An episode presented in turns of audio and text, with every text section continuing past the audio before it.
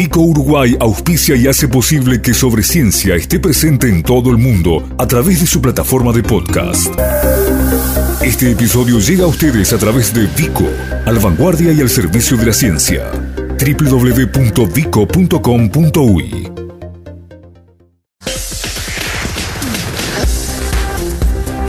Sobre Ciencia. Aportes periodísticos para la popularización de la ciencia.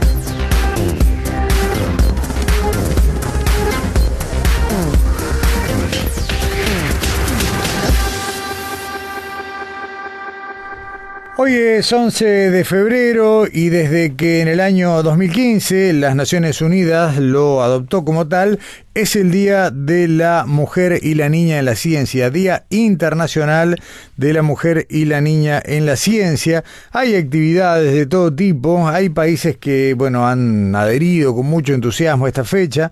No voy a dejar de decir que miramos con cierta envidia ¿eh? a España, que tiene una movilización potentísima, enorme, en torno a este 11F, pero aquí, bueno, a pesar de que nos cae en una época del año bastante difícil, para este tipo de actividades, con todavía gente que puede estar de vacaciones, con quienes están apenas regresando desde hace pocos días del receso bueno, de verano y demás. De todos modos, el calendario está muy activo. Repasábamos ayer todo lo que son las actividades en varios mm, lugares, centros de estudio o centros de investigación. Está todo esto incluso en la página web tanto de Radio Uruguay como de Sobre Ciencia, pero nos queremos detener en algo puntual, en una de las presentaciones que se va a dar esta tarde en Facultad de Ciencias y que tiene que ver con lo que son los trabajos de las no muy antiguas, en algún caso bastante recientes, comisiones de género y de equidad, en el caso de Facultad de Ciencias conformada en el transcurso del año pasado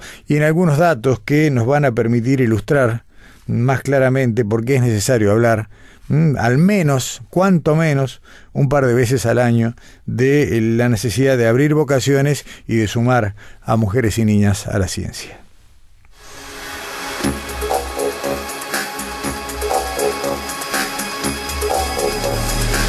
Entrevista sobre ciencia.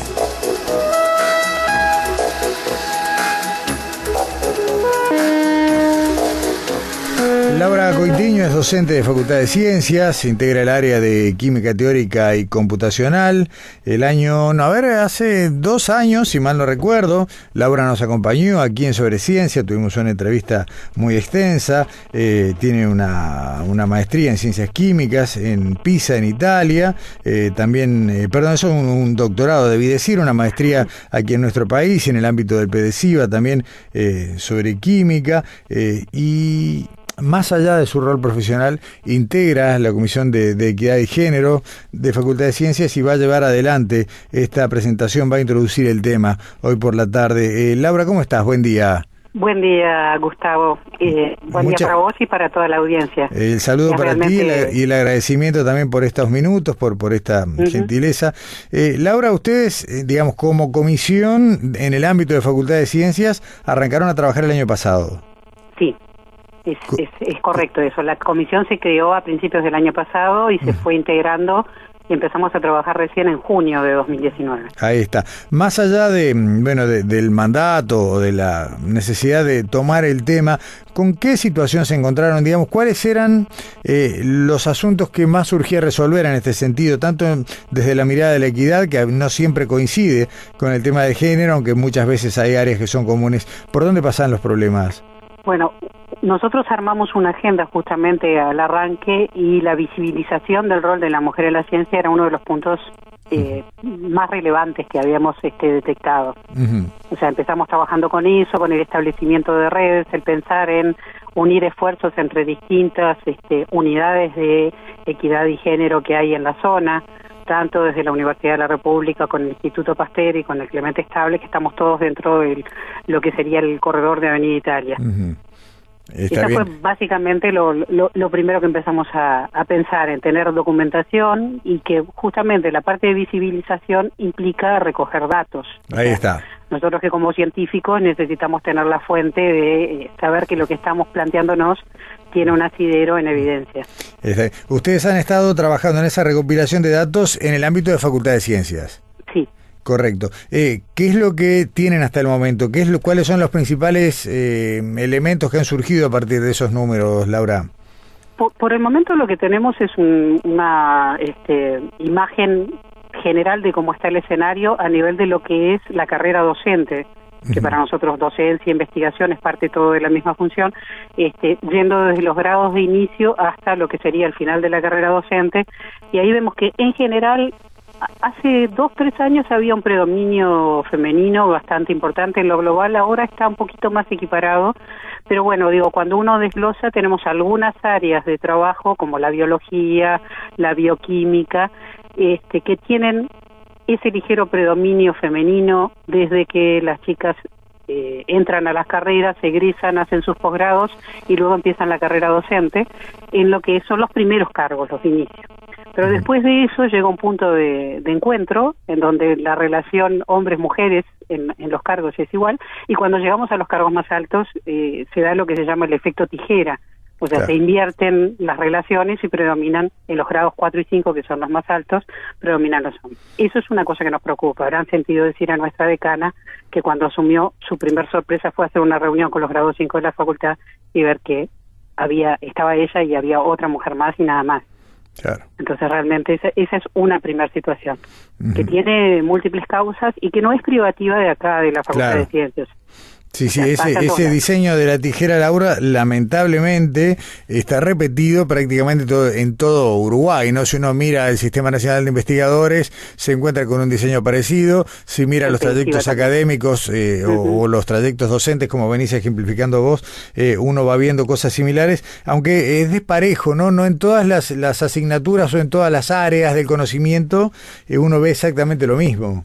Bueno, ahí el desglose tenés matemática y física, que son dos de, las áreas que se comportan distinto adentro de esta misma facultad, porque tenés un predominio, pero mucho más amplio incluso que en el otro caso, ponerle que un 75% de presencia masculina ya desde el ingreso.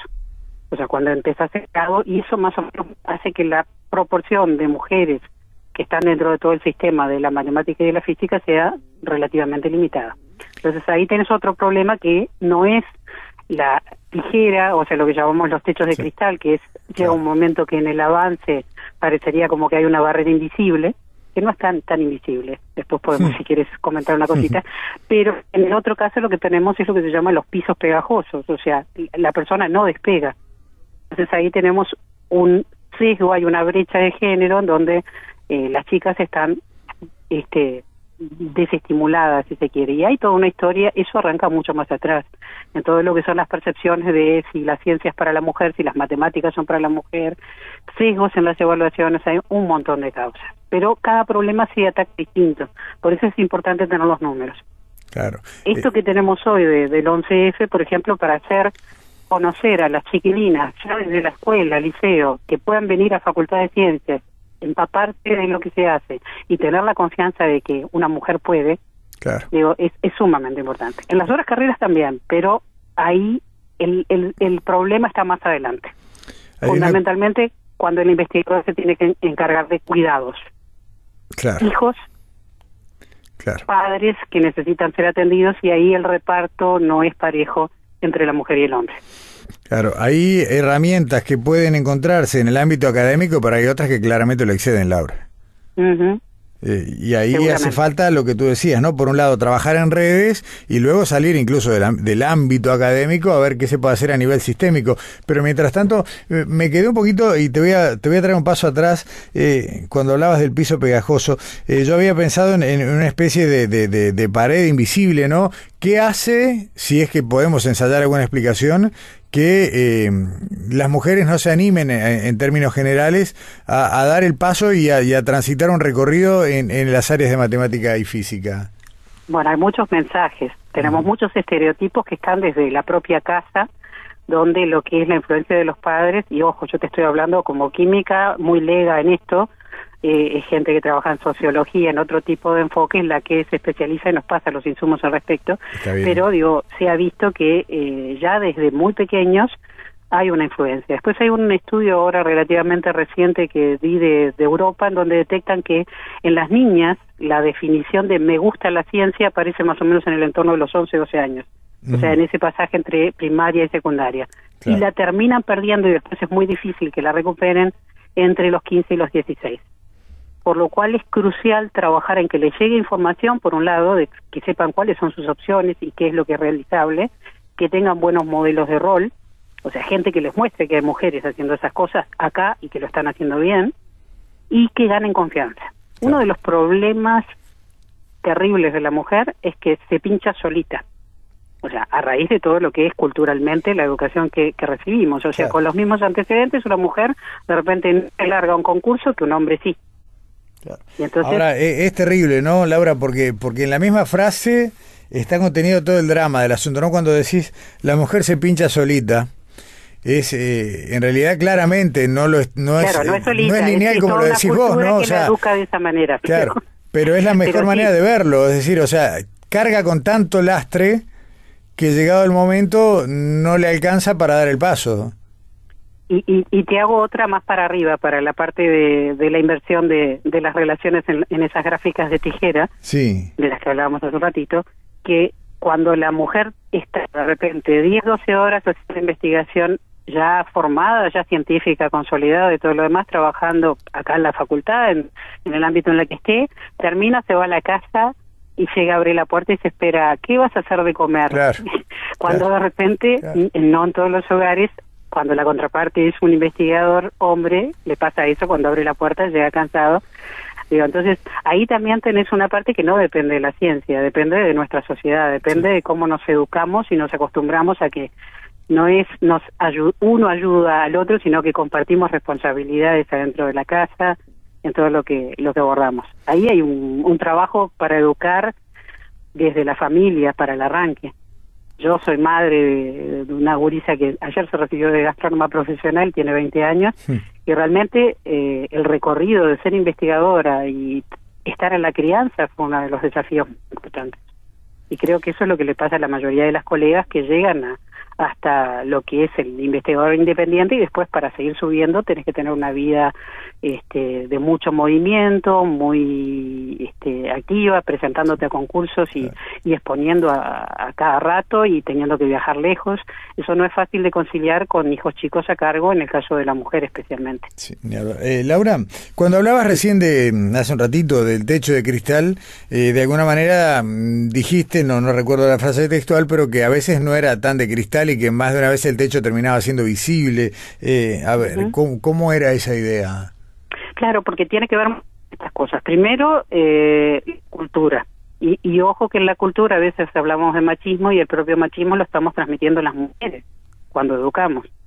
Y entonces en eso hay que ser muy cuidadoso, hay que cambiar el chip en cuanto a, a nivel de sociedad, cómo vemos las cosas y cómo las transmitimos a través de la educación, primero en el ambiente familiar, después en, en los ámbitos formales de, de, formación que vas pasando desde inicial, primaria, secundaria y sobre todo con un especial cuidado para lo que son los ingresos, más que nada no tanto para el techo de cristal, en lo que imprimimos en esa etapa que después lo acompaña a quien sigue una carrera de investigador. Claro, claro. Ah, entonces son bagajes que uno cuando llega a la universidad se los trae. O sea, hay cosas que se pueden aprender en la universidad, hay una cantidad de cosas, un entramado de cómo vemos este, la vida, eh, el trabajo, la forma de eh, correlacionar el esfuerzo, la disciplina con un resultado que obtenemos. Todo ese tipo de cosas vienen de la educación que vamos recibiendo antes. En, principio, este, ahí es donde condiciona en el inicio de una carrera de investigación. Después, cuando llegas más adelante, son las opciones de vida también. O sea, la mayoría de las científicas exitosas que yo conozco que llegaron relativamente jóvenes a una determinada posición lo hicieron postergando el formar una familia. Claro. Entonces después, digo, yo siempre tengo una anécdota muy curiosa. Eh, yo gané en el año 99, que fue justo cuando nació mi hija, el premio de la Academia del Tercer Mundo de Coincide, el mejor investigador joven nacional cuando lo fui a recibir faltaban dos, tres semanas para el nacimiento de mi hija, entonces llegué con tremenda panza. Y las caras de sorpresa que vi a una mujer que estaba yendo a recibir un premio a lo que había sido su trayectoria hacia el momento, que como decía era para jóvenes investigadores y con una panza gigante, pero que me preguntaron más por el tema de la maternidad y cómo se conciliaba con el trabajo de investigación, que no lo sabía, lo aprendí después, vamos a ser claros, este, pero ese tipo de cosas son las que de alguna manera también están incidiendo en lo que es este ese techo de cristal, o sea, las responsabilidades de cuidados hacia otros que la mujer toma dependiendo en qué momento de la carrera como investigadora las tiene, tienen incidencia en su avance. Eh, claramente, Laura, y supongo que de eso un poquito se hablará también en tu presentación de hoy y mucho durante el año en el trabajo de la Comisión de Equidad y Género y, por fuera también. Eh, ahí está bien, acciones concretas, medidas, políticas, pero si esto no lo concientizamos, no lo visibilizamos y no lo trabajamos en cada casa desde tempranito, eh, las, las medidas siempre van a ser cortas, ¿no? Y, hay algo ahí donde es fundamental, que me voy a permitir hacer un comentario, capaz que me meto en un terreno escabroso y tenés que terminar la, entrevista, ¿no? Pero este, el Sistema Nacional de Educación Pública coordinado es esencial. Y eso va mensaje porque cambiando de etapa, hay un nuevo gobierno que está llegando y que no pierda de vista eso. O sea, hay dificultades de coordinación, pero cuando no existía era peor.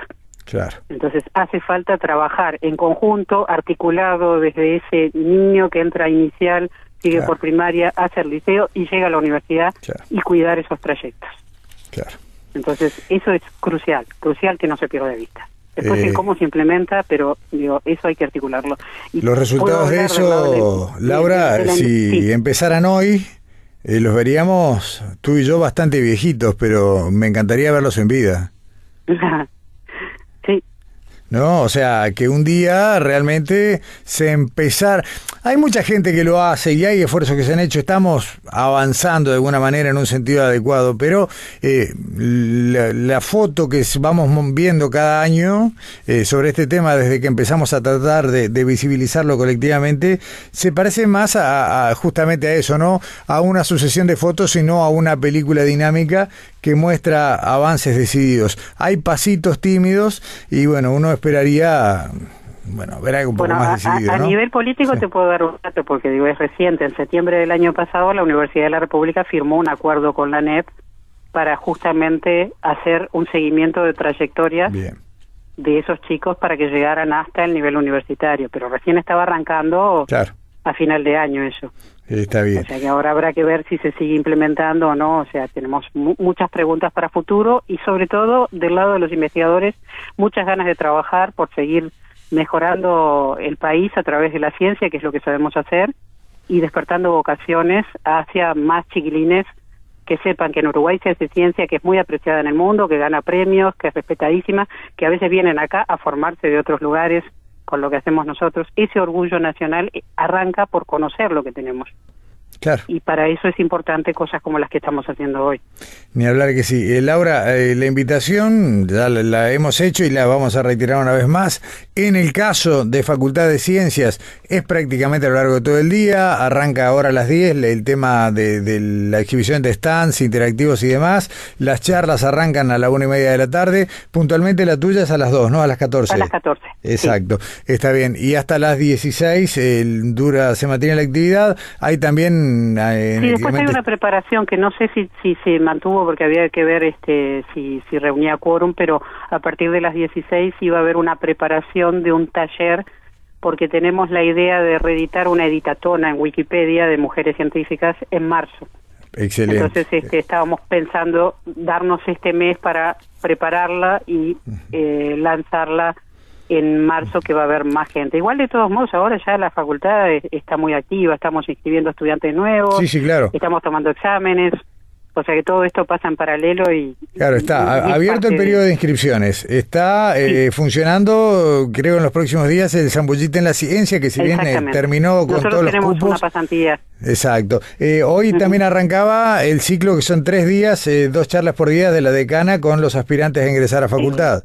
Eh, hay un montón de cosas y está bueno, es una facultad sumamente dinámica eh, y, eso también hace falta. Laura, eh, por una cuestión de tiempo la dejamos acá, me quedan tres o cuatro preguntas, pero bueno, espero repetir esta conversación en el año, creo que hace falta. Bárbaro. Estamos a las órdenes. Laura Saben dónde nos encuentran. Ahí está. Muchísimas gracias, Laura Coitiño. Eh, te despedimos a ti y yo quiero cerrar sobre ciencia con una invitación que nos acaba de llegar desde Paysandú, porque estábamos repasando las actividades y nos faltaba esta. Mañana, de 9 a 11.30, hay un desayuno global de mujeres eh, que arranca, insisto, a las 9 y tiene que ver con mujeres científicas uruguayas, con violencia de género eh, ejercida a través de las redes, con experiencia de mujeres generando ciencia en el interior del país.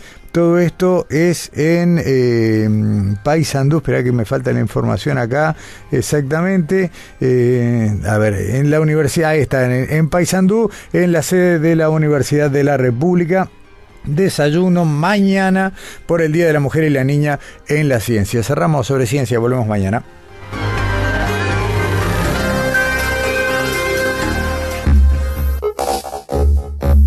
Para acceder nuevamente a los contenidos de este espacio, www.sobreciencia.ui